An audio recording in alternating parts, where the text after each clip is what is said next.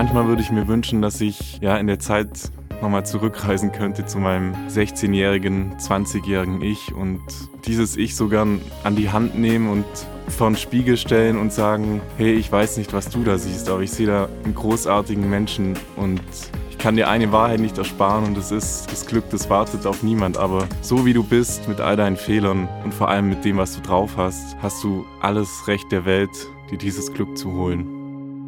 Hallo und herzlich willkommen zu Ich und Wir, dem Jugendpodcast von SOS Kinderdorf. Es geht um dich da draußen. Es geht um deinen und um euren Alltag, die großen und die kleinen Probleme und wie ihr diese eben anpackt. Das gerade eben, das war Adrian und er erzählt uns gleich seine Geschichte. Mein Name ist Lukas Linder und neben mir sitzt Jolina Ledl. Hallo, Hallo. ihr Lieben.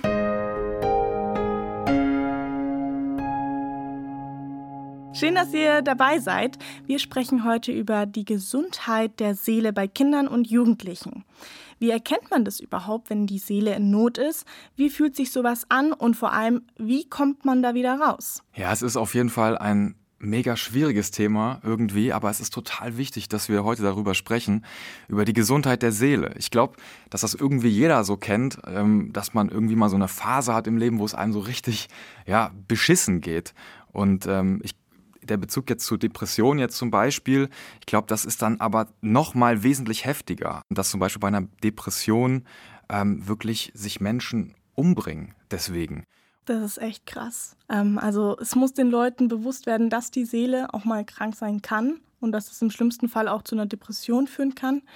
Aber genauso wichtig ist es, dass den Leuten bewusst wird, ähm, dass man sowas behandeln kann heutzutage. Es gibt da Wege raus. Lukas, was meinst du denn jetzt gerade in der Corona-Zeit? Ähm, ist es da wahrscheinlicher, dass die Seele mal krank ist? Oh, also es ist eine echt schwierige Frage, glaube ich, ähm, weil Corona einfach echt eine besondere Situation ist. Also ich glaube, mein Gefühl sagt mir auf der einen Seite, ähm, gibt es die Menschen da draußen, die ähm, einfach schon eine Depression haben oder eine psychische Erkrankung haben, ähm, dass die Corona-Situation da einfach nochmal alles irgendwie verstärkt hat. Man kann nicht mehr äh, in den Beruf, man kann nicht mehr in die Schule, man ist irgendwie zu Hause gefesselt, man sieht die Freunde nicht mehr. Und ich glaube, dass diese Einsamkeit einfach noch mehr diese ganze Notsituation verstärkt.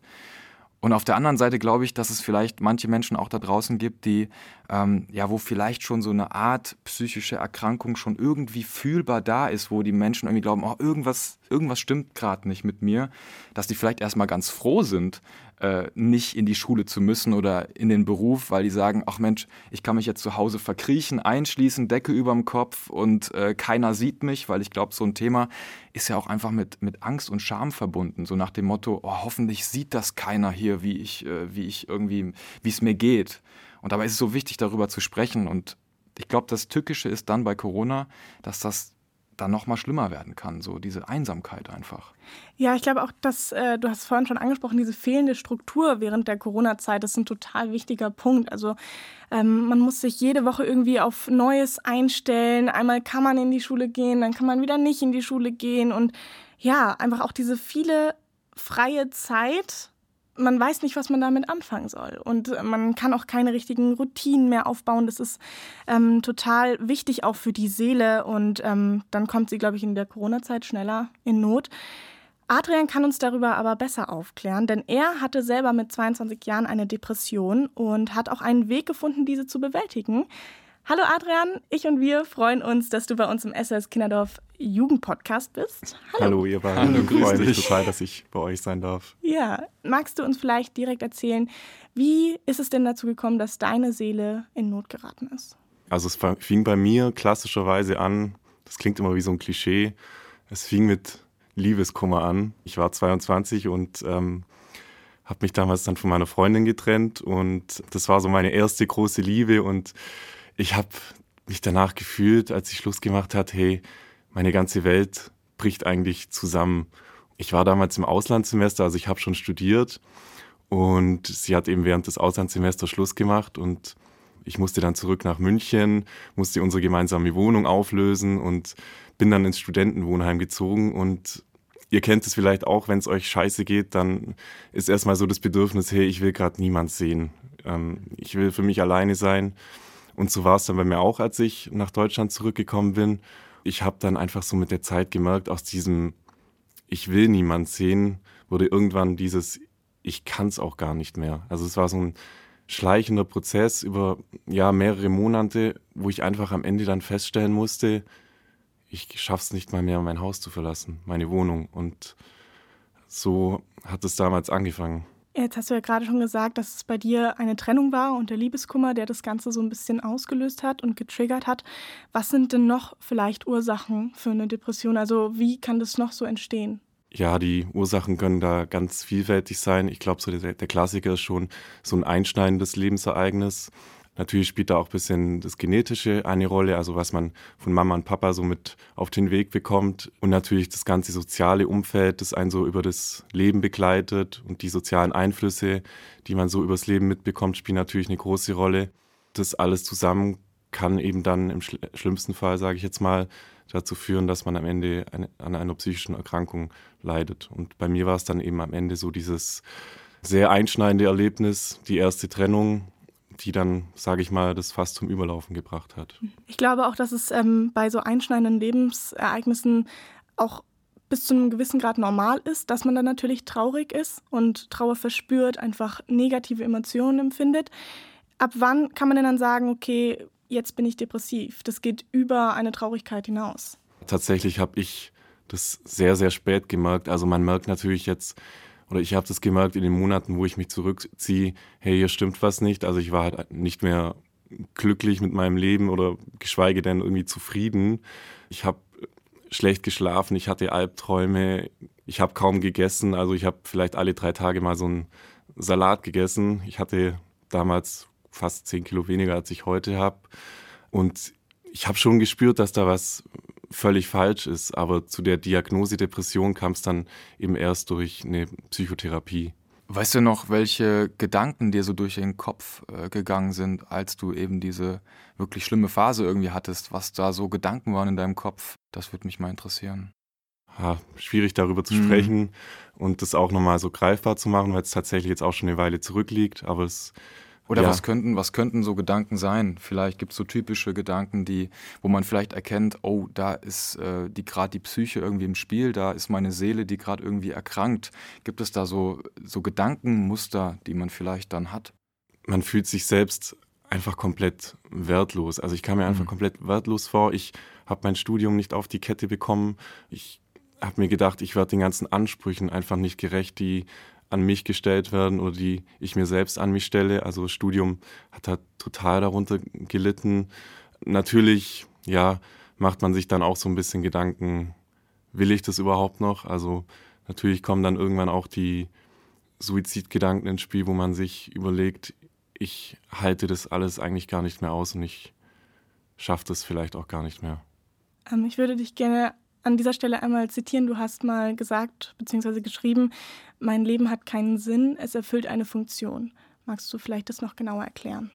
Ja, du bist, du bist eigentlich nur noch die Hülle deines Lebens. Also wenn du schaffst, noch dein Kadaver morgens aus dem Bett zu schälen, ist es, ist es schon sehr viel wert, aber du, du weißt einfach nicht mehr, für was du, für was du lebst. Du erfüllst deinen Zweck und das war's dann. Man empfindet keine Freude und am Ende eigentlich auch keine, keine Trauer mehr. Man existiert nur noch. Hattest du Angst, als du irgendwie gemerkt hast, da stimmt was nicht mit meiner Seele? Dass du gemerkt hast, da ist was nicht in Ordnung? Wie gingst du damit um? War das ein Gefühl von, ich brauche jetzt Hilfe? Oder was mache ich jetzt?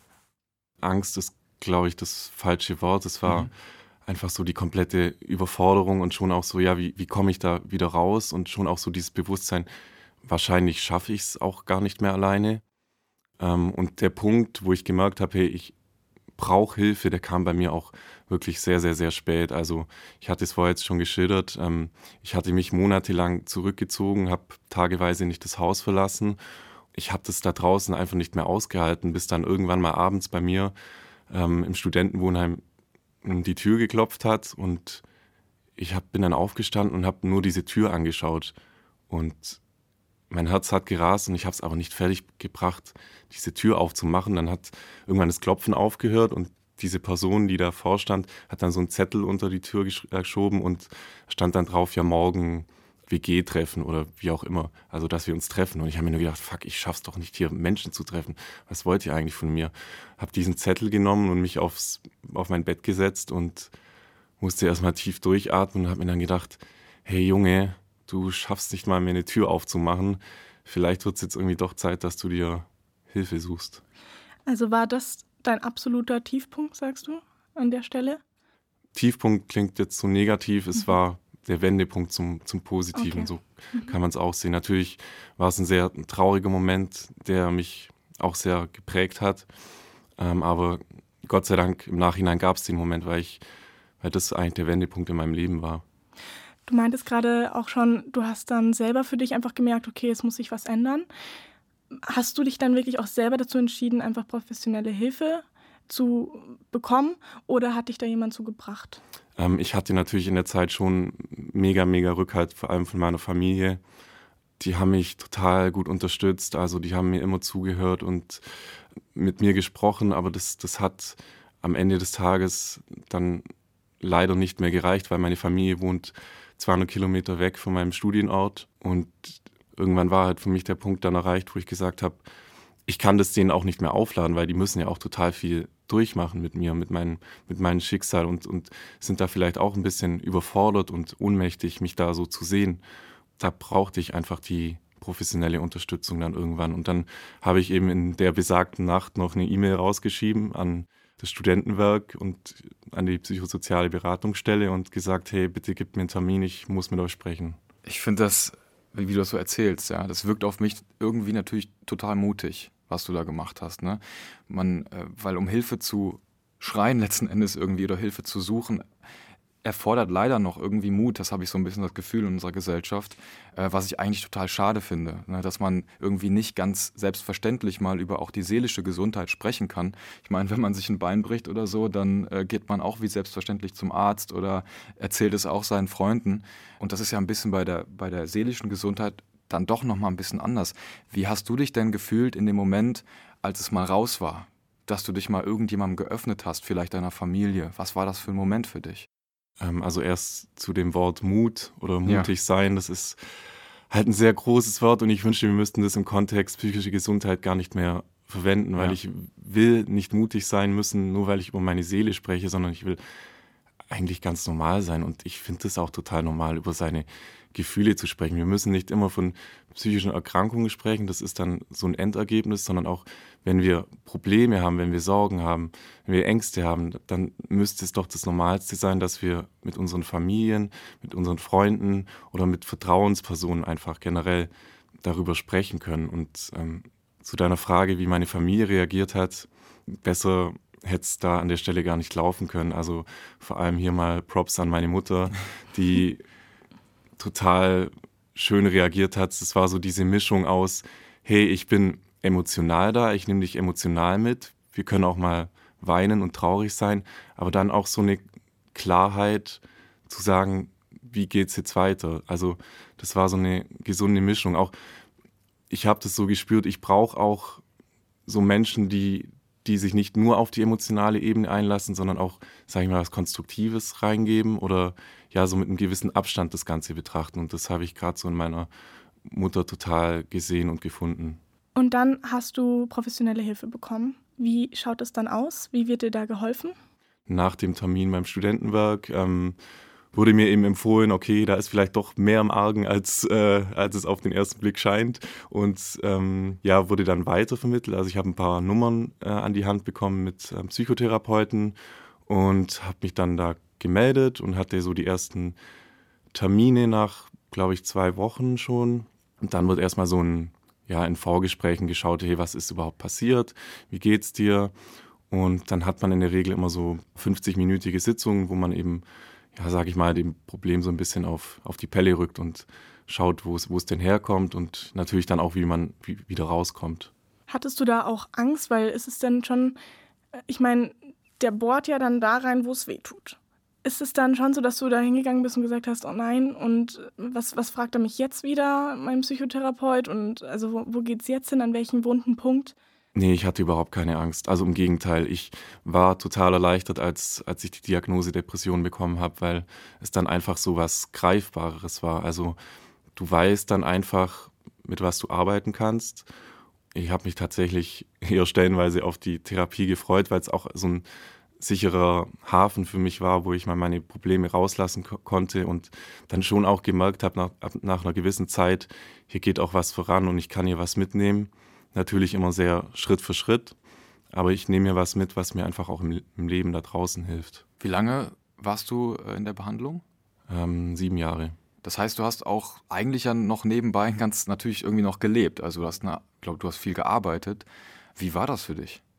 Manchmal war es natürlich schon schwer, weil man jetzt bei der Arbeit natürlich auch nicht jedem sagen will, hey, ich bin übrigens in Behandlung, ich habe Depression und manchmal war ich halt dann noch antriebslos und manchmal ging es mir halt auch einfach nicht gut und da muss man dann schon oder habe ich schon dann immer so ein bisschen Geheimnis draus gemacht. Aber letzten Endes war es schon so, dass ich durch die Therapie gemerkt habe, es geht was voran und ähm, das hat sich dann natürlich auch irgendwann positiv auf mein Arbeitsumfeld ausgewirkt oder auf meinen ganzen, ganzen Alltag. Wenn wir jetzt schon bei so auch Umweltbedingungen sind, die da irgendwie zu beitragen, vielleicht eine Depression auch teilweise verstärken ähm, und einem auch nicht gut tun können. Also die Familie gibt ja meistens doch irgendwie Halt. Also bei den meisten Familien, denke ich mal, ist es so. Aber es kann ja auch sein, dass, äh, auch negative, dass es auch negative Einflüsse gibt, wie zum Beispiel auch soziale Medien. Ähm, hat es bei dir eine Rolle gespielt? Tatsächlich nur am Rande, muss ich sagen, ähm, weil ich jetzt schon ein bisschen älter bin und die sozialen Medien ein bisschen an mir vorbeigingen. Ähm, ich habe tatsächlich einmal eine negative Erfahrung gemacht, ähm, als ich über meine Erkrankung gesprochen habe in einem Interview, das dann auf YouTube hochgeladen wurde. Und da wurde dann auch drunter gepostet, ähm, ja, wenn alles so scheiße ist, ist dann bring dich um. So. Oh, da wird mir anders. Ja. Also das ist, weißt du, ich finde es halt so wichtig, da ist dann jemand, der spricht darüber und das ist, das, das geht dann auch irgendwo nicht, wo ich dann denke, dann muss man mit solchen Kommentaren dann äh, sich irgendwie noch zusätzlich beschäftigen.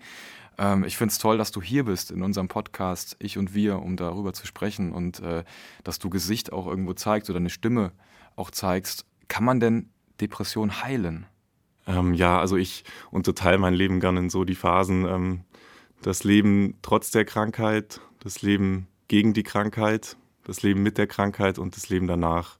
Also ich bin mittlerweile Gott sei Dank an einem Punkt, wo ich sage, ich führe ein Leben ohne die Krankheit und das fühlt sich total schön an einfach. Natürlich habe ich auch immer noch meine Phasen, wo ich sage, hey, mir geht's nicht gut, aber mittlerweile kann ich halt damit voll gut umgehen.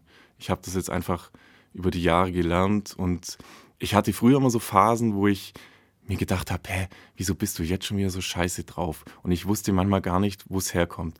Und das hat sich mittlerweile einfach umgekehrt, wo ich sage, hä, wieso bist du jetzt eigentlich so gut drauf? Wo ich eigentlich auch nicht weiß, wo es herkommt, aber das fühlt sich einfach so total positiv an. Also eine Depression oder psychische Erkrankungen sind mindestens behandelbar und jetzt, wenn ich von mir sprechen darf, würde ich auch sagen heilbar. Und wenn du dann aber doch manchmal so Phasen hast, wo es dir dann doch nicht so gut geht, das kennt ja jeder von uns, dass wir mal irgendwie so eine kleine Downphase haben, wo wir einfach traurig sind, äh, wo wir keine Energie haben. Was hilft dir dann konkret? Mhm. Also ich mache gerne Sport und gehe gern laufen und es muss auch nicht immer gleich der Marathon sein, sondern manchmal reichen eben auch 20 Minuten spazieren gehen. Ähm, mir hilft es total, wenn ich Struktur in meinen Alltag bringe. Da bin ich total schlecht drin. Also das schaffe ich nicht immer, aber wenn ich es denn schaffe, dann merke ich einfach so eine Struktur mit einer To-Do-Liste und einem schönen Kalender steht alles drin. Dann fühle ich mich wohler und sicherer. Das hilft mir total. Ich mag es total gern, mir einfach so Kleinigkeiten zu gönnen oder das zu tun, was mir gut tut. Also zum Beispiel, wenn es mir jetzt nicht so gut geht, dann kaufe ich mir irgendwie schöne Lebensmittel und koche mir was Gutes und drehe die Mucke voll auf und singe dann mit. Mhm. Da freuen sich immer die Nachbarn. Aber naja, so ist es dann halt. Ähm, ich habe so ein bisschen auch angefangen zu meditieren. Ähm, es hört sich auch manchmal so hochtrabend an, aber es hilft einem dabei, einfach mal so fünf, zehn Minuten bei sich zu sein. Dann natürlich auch so Freunde und Vertrauenspersonen im um Umfeld zu haben, wo man dann nicht warten muss, bis der Punkt erreicht ist, ich kann nicht mehr, sondern einfach mal einen guten Freund, Freundin anzurufen oder die Eltern oder die Vertrauensperson im Umfeld, so Kleinigkeiten. Also es muss nicht immer die Welt sein, aber Kleinigkeiten können da wirklich Wunder wirken. Vielleicht sind unsere Zuhörerinnen und Zuhörer ja, fühlen sich da so ein bisschen angesprochen in deiner Geschichte und können das vielleicht auch ein Stück weit echt nachempfinden, dass sie merken, oh, Mist, das, was du da so beschreibst, das trifft auch irgendwie auf mein Leben zu. Und was würdest du jetzt denjenigen empfehlen, die jetzt vielleicht nicht so die Familie haben oder die Freunde haben, wo man sich so öffnen kann, dass du sagst, hey, ich habe hier irgendeinen Rat für euch, das könnt ihr tun, wenn es euch nicht gut geht. Wendet euch an Personen, denen ihr vertraut. Das kann der Vertrauenslehrer sein, also auch mhm. Lehrkräfte können da eine große Rolle spielen. Aber einfach sich jemand zu suchen, wo man das Gefühl hat, hey, ich fühle mich bei dem sicher, ich fühle mich da aufgehoben und sucht das Gespräch und sprecht über eure Sorgen, über eure Nöte. Das, das hilft total. Also macht da kein Geheimnis aus dem, was euch, euch im Kopf rumgeht und was euch auf der Seele liegt, sondern sucht das Gespräch und vertraut euch da Menschen an. Vielleicht gibt es ja auch ein paar, die sich das überhaupt nicht trauen. Also sich wirklich nicht trauen, sich zu öffnen und darüber zu sprechen. Jetzt möchte ich dann kurz mal einen Perspektivwechsel machen. Jetzt, also ich jetzt zum Beispiel Lukas sehe in meiner Klasse oder in meinem Umfeld jemanden, wo ich merke, da ist, da stimmt was nicht. Der hat vielleicht ein seelisches Problem, dem geht es nicht gut. Ich, ich beobachte das. Wie gehe ich denn jetzt damit um? Also kann, kann ich ihm irgendwie helfen? Also was würdest du da raten? Auch da ansprechen. Also ich mhm. weiß, es ist total schwer. Und man ist sich dann immer unsicher, sagt man jetzt was Falsches oder wie kommt es jetzt bei dem an? Aber in der Regel ist es so, dass sich die Person dann einfach auch ein Stück weit gehört fühlt. Also ihr könnt dann schon vielleicht auch damit rechnen, dass die Person sagt, hm, ja, eigentlich ist alles gut oder mir geht's so schlecht, aber ich will jetzt gerade gar nicht drüber reden. Aber das, was das in der Person auslöst, dass sich überhaupt jemand annimmt, das, das kann schon ganz, ganz viel bewirken. Also hinschauen und ansprechen. Ich weiß, man sagt dann so ungern, ja, ich mache mir Sorgen, weil das dann irgendwie so ein bisschen mitleidig rüberkommt.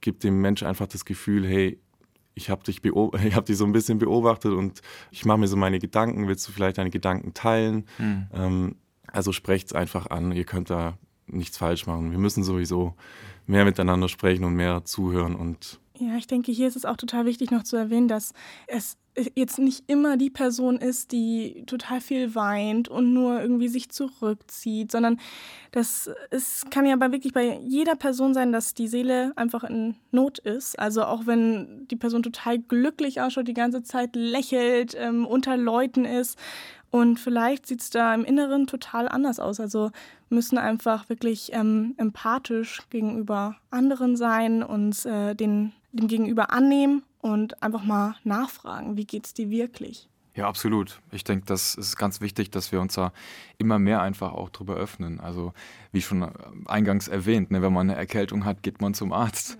Und wenn man irgendwie merkt, dass es mit einem irgendwie nicht stimmt seelisch, dann ist das überhaupt gar kein Problem, sich zu öffnen. Und da möchten wir in diesem Podcast auch einfach zu ermutigen, äh, dass ihr euch traut, darüber zu sprechen. Und ihr seid da überhaupt nicht alleine. Es gibt diverse Anlaufstellen, darüber haben wir schon gesprochen. Ich möchte jetzt auch ganz kurz zu einem ganz bestimmten Themenfeld kommen, nämlich zum SOS Kinderdorf. Du hast nämlich einen Bezug zum SOS Kinderdorf, du kennst das SOS Kinderdorf sehr gut. Und da wäre so meine Frage, wie helfen die denn jetzt zum Beispiel, wenn jemand in Not geraten ist, psychisch? Genau, also da gibt es bei SOS Kinderdorf ähm, sehr gute ambulante und offene Angebote, die Familien auch in Anspruch nehmen können. Ja, es gibt die Familienhilfe, es gibt natürlich auch Einzelberatung, jetzt auch mit Corona bedingt, ähm, mit Videokonferenz oder auch einfach per Telefon.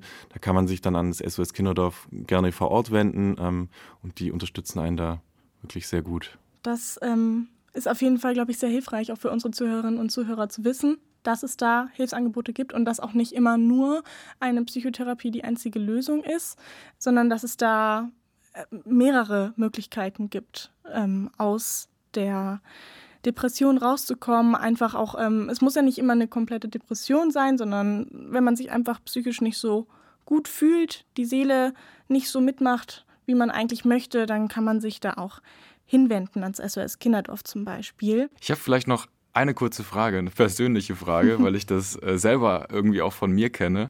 Ich habe manchmal so Phasen, ne, da liege ich dann wirklich zwei, drei Tage irgendwie im Bett und ich habe keinen Bock, irgendwas zu machen. Also es ist wirklich so, oh, da, da liege ich einfach nur da und denke irgendwie, äh, alles macht gerade keinen Sinn. Ich habe keine Lust. Äh, und dann geht es aber auch so nach einer Woche wieder, da komme ich wieder so ein bisschen auf die Beine und dann geht's wieder. Muss ich mir da jetzt auch irgendwie Gedanken machen oder ist, wo ist da der Unterschied jetzt zu einer richtigen Erkrankung? Also die Erkrankung dauert dann natürlich schon länger als zwei Tage mhm. und ich glaube gerade, da muss man mal auch ein bisschen runter vom Gas gehen. Jeder hat die Tage, wo er mal einfach nichts machen will und das darf auch mal in Ordnung sein. Also ich glaube, da müssen wir eher mal einen Schritt zurückgehen und sagen, hey, ich nehme hier mal eine Pause und ich habe gerade keinen Bock, irgendwas zu machen. Also ein bisschen von dieser Leistungsgesellschaft weggehen und die uns immer sagt, wir müssen hier abliefern und äh, Vollgas geben. Es darf doch auch mal okay sein, wenn ich mir zwei Tage ein bisschen Auszeit gönne und dann das Einzige, was ich schaffe, ist der Netflix-Marathon. Das darf ja auch mal okay sein. da sprichst du mir aber echt aus der Seele, ja. weil ich echt sagen muss, äh, ja, wir sind Menschen, wir sind keine, keine Maschinen. Und das ist, äh, glaube ich, völlig menschlich, mit unseren Gefühlen auch offen und ehrlich umzugehen. Das Absolut. hast du heute getan. Das ist ganz, ganz toll. Ja, und da danken wir dir auch für, dass du ähm, uns deine Geschichte erzählt hast. Sehr gerne. Ich glaube auch, dass äh, das wirklich einigen da draußen hilft, das zu hören, dass sie nicht alleine sind, dass es allen mal schlecht geht. Man darf auch mal traurig sein. Und ähm, ja, wichtig ist einfach nur, dass wir da in uns reinhören und auch ähm, darauf Acht geben. Genauso wie man zum Arzt gehen kann, wenn man äh, eine Prellung am Fuß hat oder so, kann man sich auch professionelle Hilfe holen, wenn die Seele mal nicht so gesund ist. Genau. Ja, vielen, vielen Dank, dass du da warst. Dankeschön. Vielleicht hast Danke du noch euch. einen abschließenden Satz zu diesem Thema und dann äh, bist du entlassen aus dem schönen Podcast Ich und Wir. Ja, ich kann einfach nur raten, hey, feiert euch mal selbst da draußen äh, für das, was ihr seid, wie ihr seid, mit euren ganzen Fehlern und äh, nicht perfekt sein. Ich sage immer ganz gerne, niemand ist perfekt und es ist leider geil. Und ja, freut euch am Leben, es ist so cool und, Danke. und sucht euch Unterstützung, wenn ihr es braucht und lasst es Ja. krachen. Danke, dass du hier warst, Dankeschön. Adrian. Alles Gute dir. Dankeschön. Ja, ich finde es beeindruckend, Ja, äh, ich auch. Julina, wenn ich, ja, wenn man so offen und ehrlich über Gefühle spricht. Also ich habe es Mhm. auch gemerkt, ich habe echt teilweise ein bisschen Gänsehaut gekriegt und ähm, weil es mir manchmal auch gar nicht selber so, mir fällt es manchmal selber schwer, auch über Gefühle zu sprechen, so einfach weil ich das Gefühl habe, manchmal ist es noch voll das Tabuthema irgendwie. Ja, Wie und empfindest ist, du das? Ja, total. Und das ist auch wirklich was, woran wir arbeiten müssen, dass wir Ja. einfach mehr über unsere Gefühle sprechen. Mhm. Unsere, also zulassen, dass andere Menschen in unsere Seele ein bisschen reinschauen und uns da nicht verschließen. Weil es ist so wichtig, dass ähm, wir auch innerlich einfach wirklich gesund sind, uns gesund fühlen, uns wohlfühlen. Ja, vielleicht können wir da nochmal ein paar SOS-Lifehacks Auf jeden Fall. aufzählen. Die, ganz wichtig. Genau, was ähm, nämlich auf jeden Fall hilft, ist, wenn man die Resilienz aufbaut. Was bedeutet das überhaupt? Resilienz ist praktisch die Widerstandsfähigkeit, die man hat. Also ähm, die Fähigkeit, aus eigener Kraft heraus Lebenssituationen zu bewältigen. Also ihr sagt, okay, ihr fühlt euch nicht gut und dann sagt ihr, ich greife das jetzt an, ich gehe raus, ich aktiviere mich und das ist einfach auch, also damit meint man Resilienz. Die kann man auch trainieren, genauso wie jeden anderen Muskel. Weißt du, was mir hilft zum Beispiel? Mhm. Was hilft dir?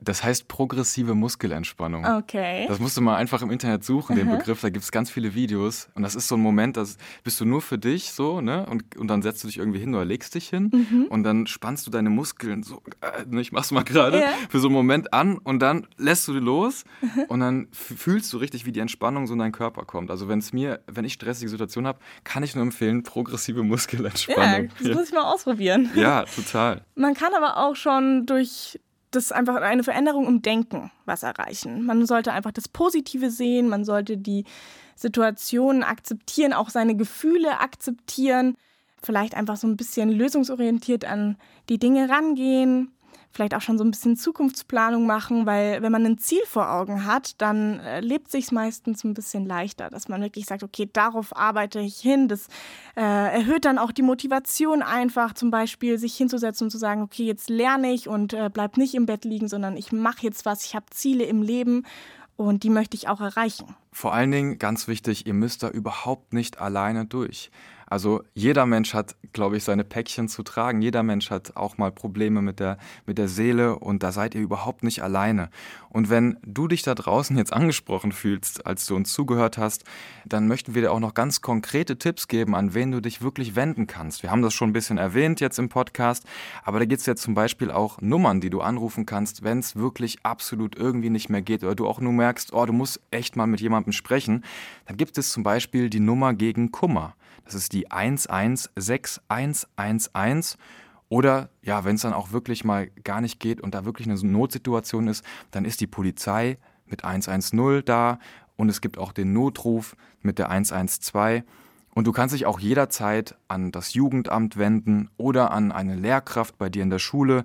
Es gibt da auch Vertrauenspersonen, ansonsten natürlich auch deine Eltern und deine Freunde. Aber all das packen wir dir auch noch in die Show Notes. Da kannst du dir dann alles nochmal genau anschauen. Wichtig ist, du bist nicht allein auf der Welt. Anderen geht es genauso wie dir. Und du kannst etwas daran ändern. Du musst da nicht für ewig einfach so vor dich hin vegetieren, so dich verkriechen, sondern du kannst da rauskommen. Du darfst auch über deine Sorgen und Nöte reden. Genau. Und wenn es dir gefallen hat, wir sind jetzt nämlich am Ende angekommen von unserem Podcast Ich und Wir dann kannst du uns auch eine Bewertung hinterlassen. Da freuen wir uns natürlich drüber. Absolut. Und vor allen Dingen, es gibt auch natürlich noch neue Folgen. Was mhm. erwartet uns denn in der nächsten Folge? In der nächsten Folge sprechen wir mit Karin Silvester über Kinderrechte. Welche gibt es da? Wie steht man dafür ein? Also auch ein sehr wichtiges und super interessantes Thema. Da freue ich mich schon drauf. Absolut. Ja, dann danken wir dafür, dass du uns zugehört hast. Bitte pass gut auf dich auf denn du bist der wichtigste Mensch in deinem Leben.